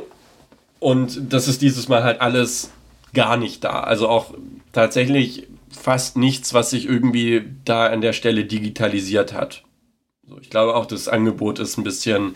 Es gibt so viel inzwischen, was wir irgendwie digital verfolgen können, wenn jetzt irgendwie nochmal eine Schule, ein Podium oder sowas organisieren würde finde ich auch eigentlich ganz nice, dass wir das erst im Juli machen und dann hoffentlich irgendwie mehr oder weniger vor Ort sein können oder zumindest im September dann auch vor Ort sein können. Ähm, und von dem her sind wir gerade in so einer krassen Planungsphase. Ähm, wirklich so ganz knallhart, was wird wie viel Geld kosten mit, äh, wo kann Tobi oder also ich, wo kann ich überall mit dem Zug und öffentlichen hinfahren, wofür werde ich ein Auto brauchen, welches Auto nehme ich dann da, ähm, aber eben auch, wer soll im Wahlkampf hier mal vorbeikommen, die Leute einladen, so, also sehr viel so, wie viele Plakate sollen in jedem Ort eigentlich hängen, also wirklich so, äh, ja, wie viel Flyer braucht man? Wie viele Haushalte gibt es eigentlich in Markstadt? Also das sind so im Moment die Geschichten und das wird noch so ein bisschen in Monaten gehen und äh, ich habe dieses Mal auch gesagt, das ist auch äh, jetzt erstmal sinnvoll. Wir nehmen uns jetzt diese Zeit, wir machen irgendwie wirklich nur Kleinigkeiten, ab und zu mal einen Insta Live hier mit der meiner Landtagsabgeordneten, die jetzt ja auch Umweltministerin geworden ist, Thekla Walker und vielleicht irgendwie ab und zu noch eine Telefonsprechstunde und sonst lassen wir es erstmal irgendwie. Wir müssen ähm, also auf der einen Seite bin ich zwar schon der Meinung, je früher die Leute dich mitkriegen, desto besser, desto, also irgendwie dieses Hallo übrigens, ich bin Tobi und bitte wähl mich jetzt, ist natürlich so ein bisschen, naja, okay, cool, ja, nice to meet you, aber was machst du eigentlich sonst? Ähm, aber auf der anderen Seite denke ich mir so, ich habe halt jetzt auch die letzten vier Jahre hier irgendwie Politik gemacht und ich war ja auch hier und präsent, hoffentlich präsent genug und wenn wir jetzt im Mai oder Juni ein Event machen, dann checken am Ende des Tages die Leute auch, dass es irgendwie schon Wahlkampf ist. Deswegen heben wir uns jetzt, äh, habe ich mich entschieden, dass wir, dass ich mir den Power für ab Juli aufhebe. So. Und hoffentlich dann auch irgendwie mein, mein letztes Unisemester alles so abgehakt habe, dass ich ab Juli wirklich äh, loslegen kann. Und dann wird es halt spannend, so was, was geht. Also ich werde auf, auf jeden Fall mir irgendwo wieder ein Studio einrichten und äh, da kleine Livestreams machen, also so geschnittene äh, äh, Livestreams, ähm, irgendwie so kleine Talkformate. Und hoffentlich geht das dann irgendwie ab Ende Juli, ab August irgendwann mal mit äh, Zuschauern. Halt vielleicht am Anfang nur mit Geimpften und erstmal nur 10 oder 15. Und am, am Schluss dann hoffentlich irgendwann mal vielleicht wieder mit 20, 30 Leuten und, und vielleicht auch nur mit tagesaktuellem Test oder so. Und genau, Open Air, glaube ich, geht mehr, aber Open Air ist halt auch mehr zu organisieren. Deswegen, ich glaube, da, da sind wir gerade dran. Ich denke, dass das so zwei bis drei, vielleicht vier große Open Air Events werden. Und dann wird im Sommer, wie gesagt, ganz viel Flyer verteilen, Podiumsdiskussionen, irgendwelche Einladungen zu irgendwelchen Bürgermeistern, ähm, zu irgendwelchen Initiativen. Also es ist ja nicht immer nur das Podium, so wo alle auf einmal sitzen, sondern natürlich wird man auch manchmal einzeln eingeladen. Und tatsächlich füllt das den Terminkalender schon ganz schön aus. auf alle Fälle. Was ich mich bei so einem Wahlkampf immer frage, vielleicht weißt du das auch gar nicht, aber welche Aktionen haben so den meisten Impact? Also, weil es gibt ja viele Menschen, die sich jetzt schon entschieden haben, mehr oder weniger, was sie wählen. Ähm, und, und, und wa- was für Aktionen, die man in dem Wahlkampf machen kann oder was, was, was beeinflusst diesen Wahlkampf am Ende am meisten ähm, in dem Ergebnis, was dann am Ende am Wahltag herauskommt? Das ist eine sehr, sehr gute Frage. Ich glaube, am Ende des Tages kann man über eine gute Online-Kampagne sehr viel rausholen, weil man dort, ähm, weil, weil man dort viele Leute auf einmal erreichen kann. So. Das heißt nicht, dass es irgendwie weniger Aufwand ist, weil viele Leute auf einmal erreichen, heißt halt auch, dass das Bild ein ordentliches Bild sein soll und dass es eine Aussagekraft haben soll und so weiter. Aber ich glaube, dass das tatsächlich mit die größte Strahlkraft hat. Alles andere ist so, so finde ich immer sehr schwer einzuschätzen, weil der Flyer, den die Leute nach Hause bekommen, den, äh, das Plakat, das irgendwo hängt, die Leute, die auf dem Markt äh, irgendwie eine, äh, äh, wie heißt es hier, äh, ja, die halt da am Anfang stehen und mit den Flyern winken. Ähm, da- das sind alles so Basics und ich glaube ehrlich gesagt eher, dass es halt, das ist so eine, dadurch wird auf die Wahl eingestimmt und die Leute wissen dann, ah ja, jetzt muss ich mich mal irgendwie informieren und gehen dann vielleicht auch mal da für eine Detailfrage irgendwie an diesen Stand und es ist wichtig dafür präsent zu sein, aber es ist eher so ein Basic und wenn es nicht ist, ist es eher ein Problem. Also das ist, glaube ich, eher so, das ist ne wird negativ gewichtet, wenn man nicht präsent ist. Aber was man damit wirklich positiv erreichen kann, wie viele Leute man wirklich überzeugt, neu überzeugt, das ist, äh, glaube ich, immer, also es kommt so ein bisschen drauf an, wenn man natürlich irgendwie einen besonders sympathischen Flyer hat oder so, vielleicht schon. Also ich glaube, dass tatsächlich, wie gesagt, so diese eine kontinuierliche, gute Online-Präsenz zu haben, und vor allem, das darf man nicht vergessen, es wird ganz viel über diskutiert über, ja, aber damit bespielt man doch nur die Bubble. Ich glaube tatsächlich, das ist aber nicht wissenschaftlich äh, bewiesen oder so, sondern es ist wirklich, das ist jetzt eher Bauchgefühl, um darauf äh, vorhin zurückzukommen. ähm, ich glaube, dass wenn man die Bubble gut bespielt, wenn die eigenen Leute begeistert sind, dann erzählen sie das weiter. Und das ist das, das ist das Beste, was man erreichen kann. Das heißt, der Wahlkampfstand ist zehnmal mehr wert, wenn die Leute Spaß am Wahlkampfstand haben. Weil dann kommen sie nach Hause, erzählen ihren Leuten so, ey, ja, ich bin am Samstag wieder da, aber ich, ich, nee, ich muss nicht, ich habe Bock, das zu machen.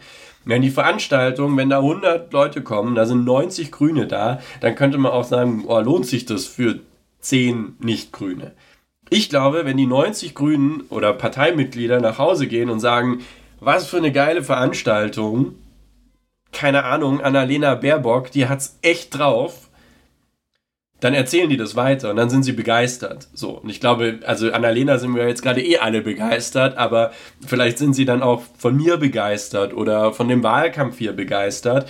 Und deswegen, und das ist mit Online genau das Gleiche. Wenn online äh, ist es A wichtig, die Leute, die sich für mich interessieren, die auf meine Homepage oder meine Profile kommen, dass sie was Anständiges vorfinden.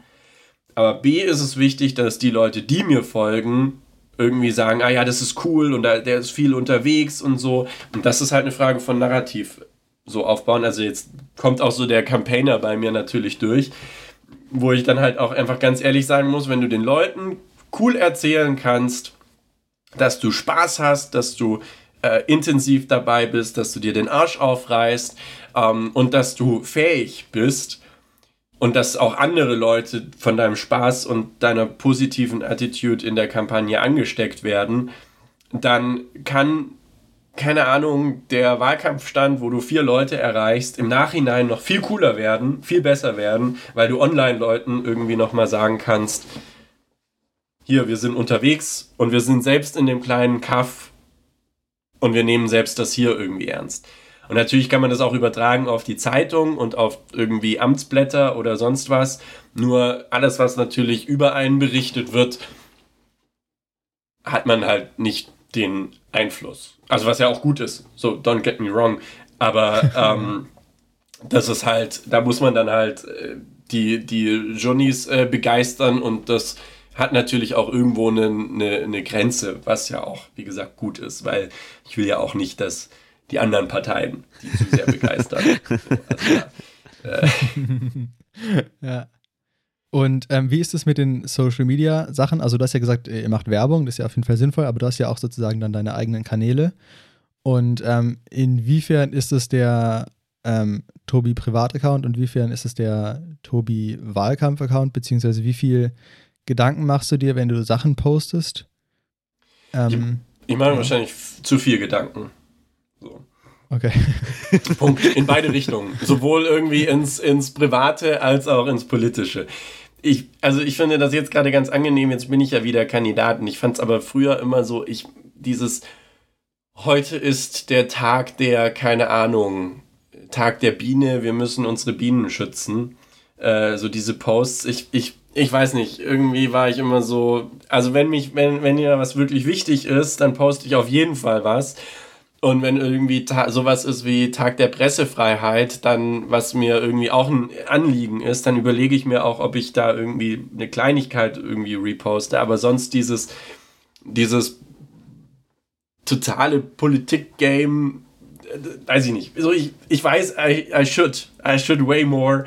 Ähm, aber ich habe irgendwie so das Gefühl, jetzt als Kandidat kann ich auch eher mich zu allem äußern. Davor war ich halt irgendwie Fraktionsvorsitzender in Sinnelfingen und, und ähm, weiß ich nicht, irgendwie will ich auch, also fand ich es immer komisch, wenn man sich dann zu jedem, jeder Kleinigkeit äh, immer da irgendwie mit, mitmacht. Also da sollte ich auf jeden Fall mehr Politisches manchmal machen und auch irgendwie mehr mich einfach, äh, äh, ja, das klingt ein bisschen blöd, aber mehr sich einfach trauen, dann auch das zu sagen. So, nicht, nicht, nicht wegen inhaltlich, sondern einfach so, so über dieses, wer bin ich da jetzt was zu, zu sagen, drüber zu springen und so, so, so, zu wissen, so, nee, so ich, ich mache ja Politik, also ich will ja den Leuten auch irgendwie sagen, was sie, ähm, was, was meine Meinung dazu ist. Also das ist das eine und auch privat glaube ich, ähm, ich, also es gibt auf jeden Fall äh, private Rückzugsräume, die, ähm, die, die, private Rückzugsräume sind, die komplettes Privatleben sind. So, das ist, glaube ich, auch sehr wichtig. Das ist natürlich durch die Pandemie an mancher Stelle ein bisschen schwieriger geworden, weil irgendwie früher war zum Beispiel mein mein, äh, meine, meine WG, mein WG-Zimmer oder meine WG-Zimmer waren so mein, mein Raum. So Wohnzimmer, irgendwie alles easy, aber mein WG-Zimmer war mein WG-Zimmer, hatte nichts mit Politik oder so zu tun. Das ging halt dann nicht mehr, weil das war ja dann plötzlich äh, auch Sitzungsort für jede Sitzung und äh, sogar noch für jeden Parteitag. Also ähm, da musste man sich dann halt irgendwie Ausschnitte aussuchen. Aber grundlegend gibt es diese Rückzugsräume und sonst finde ich es aber schon auch wichtig, dass man da irgendwie nicht zehnmal durchdenkt, äh, was man da jetzt genau äh, zeigen will oder ob das jetzt, das jetzt jemand blöd findet, wenn ich da Schnaps trinke oder sowas. Also Sch Schnaps im Teeglas. Oder irgendwie, äh, ob jetzt der Rotwein zu teuer ist, um noch Street Credibility zu erreichen oder so. Also, oder ob das äh, Leute blöd finden, wenn ein Grüner so teuren Rotwein trinkt. Oder keine Ahnung. Also, so das sind, glaube ich, einfach so Punkte, wo man nicht so viel, wo ich auch weniger nachdenken sollte. So. Ja, ja, man kann das sicherlich overengineeren. Absolut. Wir sind schon auch mit der Zeit ziemlich fortgeschritten. Ähm, Sandisch, falls du noch eine Frage hast, dann darfst du die gerne stellen. Ansonsten hatte ich jetzt eine Abschlussfrage an den lieben Tobi. Ähm, ja, ich habe tatsächlich da eben auch noch so eine, so eine Frage zum, ähm, wenn es jetzt nicht nur um, zum politischen, also dann darfst du auch noch deine Abschlussfrage stellen, wenn es okay ist. Ähm, genau, weil, also da gibt es ja auch immer so ein bisschen den, also als auch beim, beim politisch-inhaltlichen, äh, gibt es ja auch so ein bisschen das, dass zum Beispiel jetzt der, der Regierungssprecher der aktuellen Regierung sehr gut ist, Sätze zu formulieren, wo man sich, wo sich viele Leute wiederfinden können. also quasi die, die so breit formuliert sind, dass man äh, das irgendwie sie sehr zustimmungswürdig sind, aber nicht so eine äh, sehr krasse Aussage haben. Da ähm, Würde mich auch mal interessieren, äh, ob du auch darüber nachdenkst, quasi so dieses, dieser, ähm, äh, dieser Struggle, mir fällt jetzt gerade kein besseres Wort ein, zwischen nicht anecken wollen und Leute nicht verschrecken wollen durch irgendwie irgendwas, äh, beziehungsweise aber auf der anderen Seite eben sich auch klar positionieren wollen. Und mit jeder klaren Positionierung gibt es ja dann wiederum Leute, die sich damit nicht identifizieren können. Da wollte ich mal fragen, wie du äh, damit umgehst. Und es, äh, ich habe das Gefühl, es gibt viele Politiker, die halt sich dann eben äh, immer weniger klar positionieren. Und ähm, genau, würde mich mal interessieren, wo du da stehst. Ja, ich glaube, das ist absolut ein Problem. Und ich fange vielleicht sozusagen mit der Rechtfertigung dafür ein bisschen an, weil das ist was, was man schon auch irgendwann sehr schnell spürt, weil man halt irgendwann nichts Falsches sagen will. So, weil man manchmal, also bei sich selber spielt, meinst du gerade? Ja. So, ja. also das ist auch was, was ich irgendwie natürlich auch in der Kommunalpolitik schon hatte. So, du wirst dann gefragt und in dem Moment sollst du antworten und dann, hat, dann entsteht irgendwo hinten so, keine Ahnung, hier Sindelfingen, Debatte, Altstadt. Unsere Altstadt haben mal so, wurde vor, vor, sollte vor 40 Jahren abgerissen werden. Da haben Leute äh, gesagt, nee, das, äh, dagegen gekämpft und da haben viele Private diese Häuser gekauft und wohnen da jetzt drinne. Gibt Leute, die nennen das jetzt unser Freilichtmuseum mit Schließzeit 18 Uhr. Weil wunderschöne Altstadt, aber ist halt Wohngebiet ist, wenn es um die Frage geht, wie können wir unsere Innenstadt beleben, was haben wir eigentlich zu bieten, ist es halt die Altstadt. So, das ist wunderschön dort. Und jetzt gibt es sozusagen diesen, diesen Kampf zwischen, zwischen ruhiger Mitte, ich will hier wohnen, und, also und auch nicht nur in der Altstadt, sondern auch drumherum. Und, äh, nee, Alter, das ist die Innenstadt, so, wir wollen die hier beleben, wir wollen hier auch mal Konzerte machen, wir wollen hier mehr Kneipen, wir wollen hier mehr Außengastro, wir wollen hier weniger Autos. Und wenn man das das erste Mal gefragt wird, dann ist man sehr schnell an dem Punkt, dass man denkt, ah ja, aber ich kenne ja die Person, die da wohnt und äh, wenn ich das jetzt sage, dann so. Und ich glaube, also ich glaube, es ist unglaublich wichtig und mir vor allem wichtig, wenn ich Sachen gut durchdacht habe, so, eine klare Meinung dazu zu haben und auch zu der zu stehen. Im Zweifelsfall auch, wenn es Gegenwind gibt. Gleichzeitig Gegenwind heißt immer auch, man muss es reflektieren. So, ich glaube, das ist schon auch wichtig, dass man Gegenwind auch ernst nimmt, dass man da schon auch sich, wie gesagt, immer mal kurz vorstellt, könnten die nicht vielleicht recht haben. So, das ist ja irgendwie so der Klassiker. Aber schon, schon wichtig. Aber gleichzeitig so da, da schon auch seine, seine Meinung einfach äh, vertritt. Und das ist aber halt, wenn sozusagen die Frage das erste Mal aufkommt oder nicht unbedingt das erste Mal, aber man irgendwie da jetzt gerade nicht. Ähm, nicht, nicht, nicht klar, dass es meine Meinung im Kopf hat. So. Dann ist es halt sehr, sehr schwer. Und dann erwischt man sich immer wieder dabei, dass man dann manchmal so, ja, halt irgendwie so schöne Phrasen und Luftsätze und Luftschlösser irgendwie aufbaut. ähm, und ich glaube, manchmal ist es auch, wäre es wahrscheinlich irgendwie konsequenter zu sagen, so, mh, hm, da will ich gerade nichts zu sagen oder so. Ähm, oder da muss ich mich nochmal äh, einlesen.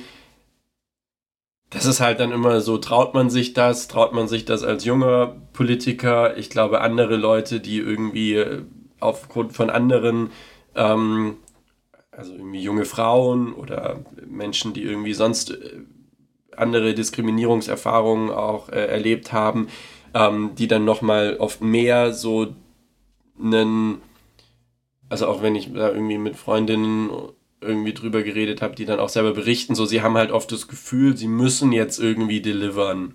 So, und dann will man noch weniger, will man jetzt, will man dann sagen, so, mh, hm, will ich nichts zu sagen, kann ich nichts zu sagen, so, um ja nicht den Eindruck zu erwecken, man wäre irgendwie nicht kompetent genug. Wobei, wie gesagt, alle anderen, die das irgendwie machen, sind auch nicht kompetenter im Zweifelsfall, so.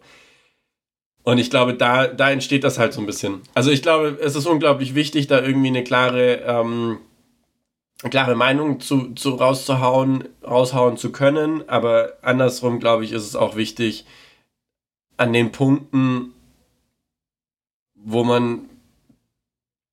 Also ich finde nichts schlimmer, als eine klare Meinung rauszuhauen und die ist einfach so Bauchgefühl, weil ich irgendwie jetzt das äh, gestern so gehört habe und deswegen hau ich das jetzt so raus. Also dann lieber ausweichend antworten und ähm, vielleicht einfach auf die Leute verweisen, die äh, Ahnung davon. Alles klar, dann komme ich jetzt zu meiner Abschlussfrage. Die geht auch schon ein bisschen in die Richtung.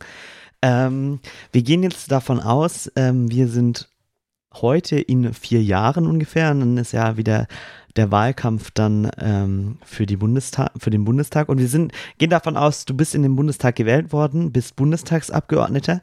Die erste Frage ist, ähm, was können unsere ZuhörerInnen erwarten, sozusagen für welche Themen du einstehst, in welchen Ausschüssen du sitzen wirst oder sitzen möchtest und was möchtest du dann erreicht haben? Ich. Das mit den Ausschüssen ist eine spannende Frage. Sehr, sehr spannende Frage, die ich, mich, die ich mir auch äh, manchmal stelle. Ich glaube, am liebsten würde ich im AK4, das ist der ähm, außenpolitische äh, Ausschuss äh, sitzen und aber gleichzeitig noch irgendwie viel mit Medienpolitik machen, also auch äh, einfach so was. Aber Außenpolitik ist ja für mich, ich glaube, die Perspektive, die ich auch halt irgendwie mitbringen kann oder die Frage, die wichtig ist, dass ich sie zum Teil stelle, ist, das habe ich ja auch am Anfang gesagt, was sind unsere Aktionen, die wir hier in Europa machen, was haben die für Auswirkungen woanders? Und das ist, finde ich, in der Digitalpolitik auch nochmal besonders spannend, immer dann nochmal zweimal hinzugucken, so nicht nur, keine Ahnung, was bedeutet das für den Netzausbau zum Beispiel hier, sondern ähm, was, äh, welcher Rattenschwanz kommt da halt vielleicht noch irgendwo mit. So, jetzt, ähm, habe ich ja irgendwie schon sehr, sehr lange viel geredet. Jetzt können wir dann irgendwann anders nochmal drauf eingehen, was das irgendwie heißt. Aber so diese Verbindung, ich glaube, die wäre mir tatsächlich die, die liebste. Und äh, genau, das wäre so, so mein Themenschwerpunkt hoffentlich. Und nichtsdestotrotz hoffe ich, dass das Erste, was sich geändert hat, äh, ein, ein fundamentaler, fundamentale Änderung in der Flüchtlingspolitik vor allem in der europäischen, also es gibt eine staatlich organisierte oder zumindest staatlich gebäckte Seenotrettung im Mittelmeer. Es gibt ähm, keine solchen Zustände mehr in den Lagern an den europäischen Außengrenzen. Es äh, sind einfach die Leute auch äh, nach, nach Deutschland und nach in, in Europa verteilt worden. Und ähm, auch den Menschen auf der Flucht helfen wir besser und konsequenter, ähm, und nehmen dieses, also vor allem dieses Bullshit-Bingo-Wort Fluchtursachen bekämpfen, äh, nehmen wir halt auch mal ernst und überlegen uns halt, was heißt das und äh, wo können wir das? Manchmal kann man es auch nicht, das muss man auch ehrlich eingestehen. Manche Fluchtursachen haben keine direkte, einfache Verbindung äh, zur europäischen Politik, die wir einfach mal in zwei, drei, vier Jahren lösen können. Aber an anderen Punkten gibt es das eben. Und äh, das äh, gehen wir hoffentlich in den nächsten vier Jahren an. Ähm, dazu gehört auch konsequenter Klimaschutz, weil Klimaflüchtlinge ähm, werden, werden noch viel, viel größeren Anteil an den geflüchteten Menschen einnehmen. Aber natürlich äh, nehmen wir auch endlich mal unsere eigenen Standards, was Waffenexporte und so angeht, überhaupt erstmal ernst und verschärfen sie auch noch und sind einfach ein zuverlässigerer Partner für die liberalen und demokratischen Bewegungen weltweit. Und dazu gehört vielleicht auch manchmal zu sagen, so hier, hier können wir unseren eigenen Ansprüchen nicht genügen, aber das wenigstens auch mal zu sagen und halt nicht nur irgendwie äh, rumzudrucksen oder sowas. Ähm, ich glaube, diese, diese Ehrlichkeit, die, die muss sein, viel, viel für drei, vier Jahre, aber ich glaube, wenn wir uns das nicht vornehmen, dann. Ja, oder das müssen wir uns vornehmen. So, man muss ja auch immer noch irgendwie Power geben können. So, Vor allem mit junger Energie und äh, Kraft, sag ich mal, und Tatkraft. Sehr schön. Ähm, dann haben wir jetzt äh, mehr als eine gute Stunde mit dir verbracht. Wo findet man mehr über dich, wenn man jetzt mehr über dich lesen, hören, ähm, sehen möchte? Am einfachsten auf meiner äh, Homepage oder irgendwie Social Media, Instagram, Facebook gibt es ja auch noch für, falls es irgendjemand noch hat. Ähm, YouTube äh, habe ich äh, auch einige Videos, also da kann man gerne mal vorbeigucken und ansonsten einfach auch äh, schreiben. Also irgendwie vor allem auf Instagram oder im Zweifelsfall auch Mail. Gerne, gerne sich einfach melden. Und das ist alles irgendwie TB Bacherle. Also wenn man Tobi Bacherle oder Tobias Bacherle sucht, findet man das. Tobias B. Bacherle. ja, fair enough. Wunderbar, dann überlasse ich dir, Sandisch, jetzt noch voll das Endwort. Ja, äh, vielen Dank, dass du äh, dir die Zeit genommen hast, hier unsere Fragen zu beantworten. Ich fand es sehr spannend, fand es sehr cool. Ähm, ich werde auf jeden Fall ähm, verfolgen, wie das so läuft. Vielleicht schaffen wir es ja nochmal äh, ein weiteres Interview zu machen im Wahlkampf oder wenn es dann tatsächlich geklappt hat. Ähm, würde mich mega freuen. Und ähm, genau, ja, vielen Dank, dass du da warst. Ja, vielen, vielen Dank euch für die Einladung. Vielen Dank alle, die so lange zugehört haben. Sorry fürs so lange, ähm, fürs, fürs äh, Klischee des Politikers bedienen, das lange Reden. I, I will try to get better. Ähm, aber nee, vielen, vielen Dank Sehr, euch für die. Einladung. Ähm, ja, wir hatten neulich schon mal ein Interview, das ging auch ungefähr eine Stunde und da war die, ähm, haben fast alle bis zum Ende gehört. Also es fällt immer so ein bisschen ab bei allen Podcasts, egal wie lang sie sind, aber bei dem, was auch ungefähr ähnlich lang ging, würde ich sagen, war, waren die Leute schon lange dabei. Also ich denke, das Interesse ist auf jeden Fall da. Nice. Gut, dann danke euch fürs Zuhören. Ähm, genau, folgt äh, Tobias oder informiert euch über ihn und ähm, folgt uns auch gerne, wenn ihr Wünsche für Gäste oder so hat, äh, habt oder sonst Anmerkungen. Schreibt sie uns auf Instagram oder ins Kontaktformular. Ähm, genau, dann bis nächste Tschüss. Woche. Ciao, macht's gut. Klein Leuchtenkonzert. Der beste Podcast.